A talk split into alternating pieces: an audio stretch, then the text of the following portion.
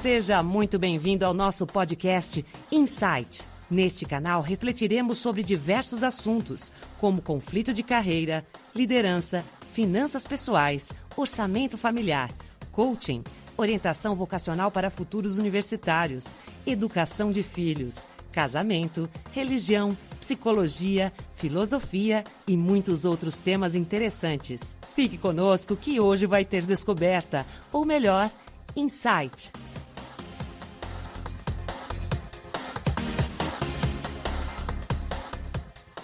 Olá a todos, sejam muito bem-vindos ao podcast Insight. Eu sou Robson Profeta e hoje vamos falar sobre um tema importante para os empresários, sejam eles pequenos, médios ou grandes. Afinal, como gerir seu negócio? Espero que esse bate-papo traga novas descobertas, aliás, insight. Não esquecendo dos créditos da voz de introdução de nosso podcast, Jaque Cordeiro. Acesse jaquecordeiro.blogspot.com.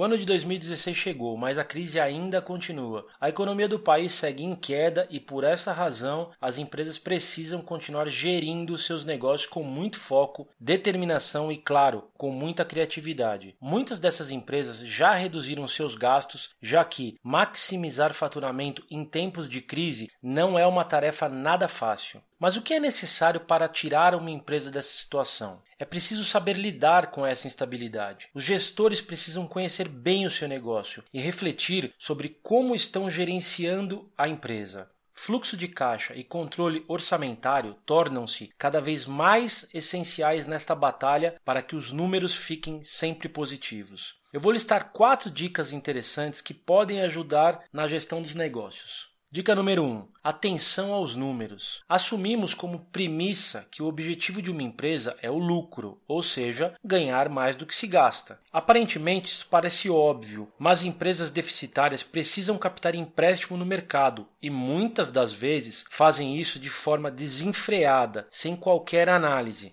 Sabemos que em momentos de crise, com a alta da inflação, o custo do dinheiro aumenta, então o captador de recurso, no caso a empresa, saboreia o amargo gosto dos juros compostos e de seu círculo vicioso. Adicionalmente, é preciso ter uma gestão efetiva dos custos e despesas e saber classificar esses gastos de acordo com suas prioridades. Os gastos precisam ser essenciais ao negócio. Ter ainda uma projeção afiada do fluxo de caixa, pois no marco zero, ou seja, hoje, a empresa, de forma conservadora, se antecipa aos problemas detectados a curto e médio prazo e age, o que ajuda e muito na gestão futura. Dica número 2: avalie o seu negócio. O fato de ter de matar um leão por dia pode tirar do empresário a capacidade de análise de seu negócio. Afinal, como está indo o meu negócio? Quais produtos são essenciais e quais aqueles que precisam sair da linha de produção? O que sua equipe tem a dizer a respeito do negócio? Algum processo produtivo ou administrativo que possa ser aprimorado? E seus clientes, eles estão satisfeitos? Você já parou para ouvi-los? O seu fluxo de clientes está diminuindo ou permanece inalterado? E seu faturamento médio diminuiu? Aumentou? Qual o produto carro-chefe da sua empresa? A sua matéria-prima é importada? Se for importada, o que você está fazendo para se proteger da crise cambial? Se o dólar aumenta, o seu custo aumenta. Existem várias perguntas estratégicas e operacionais que ampliam a sua perspectiva sobre o negócio. Não é apenas gerir caixa, pois na verdade o gerenciamento financeiro da empresa nada mais é do que o resultado das respostas às perguntas anteriores. E é claro, muitas outras perguntas e respostas que nem foram listadas aqui. E lembre-se, em momento de crise, procure ao máximo não captar empréstimos, pois eles estão caros e são círculos difíceis de serem quebrados. Seja criativo e gere oportunidades. Por falar em oportunidade, dica número 3: como gerar oportunidade. Em momentos de crise, existe aquela máxima da geração de oportunidade. E isto é sim uma grande verdade. Empresas com má situação financeira, endividadas, precisam gerar caixa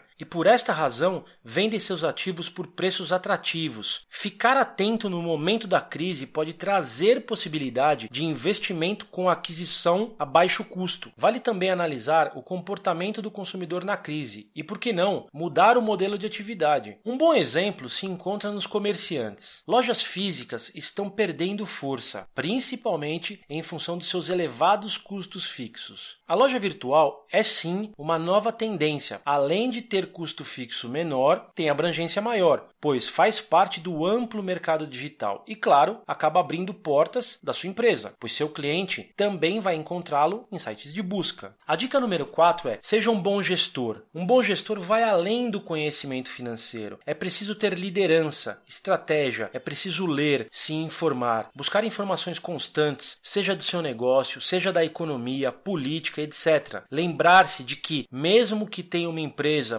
bem-sucedida, acredite, ela pode sim melhorar. Ter uma equipe ao seu lado, treiná-los, ser parceiro do seu time e fazer com que eles sejam seus sócios nessa empreitada. Visite a concorrência, seja um cliente oculto, perceba os pontos positivos e negativos da concorrência e replique isso ao seu negócio, fortalecendo, é lógico, os pontos positivos e minimizando ou eliminando os pontos negativos. Tenha ao seu lado seus clientes, seus fornecedores e seus colaboradores com vontade de vencer, pois é esse grupo que estará diretamente ligado ao teu sucesso. E concluindo, haja, afinal, não é comum obtermos resultados diferentes se continuamos agindo da mesma forma. Um abraço e até o próximo episódio.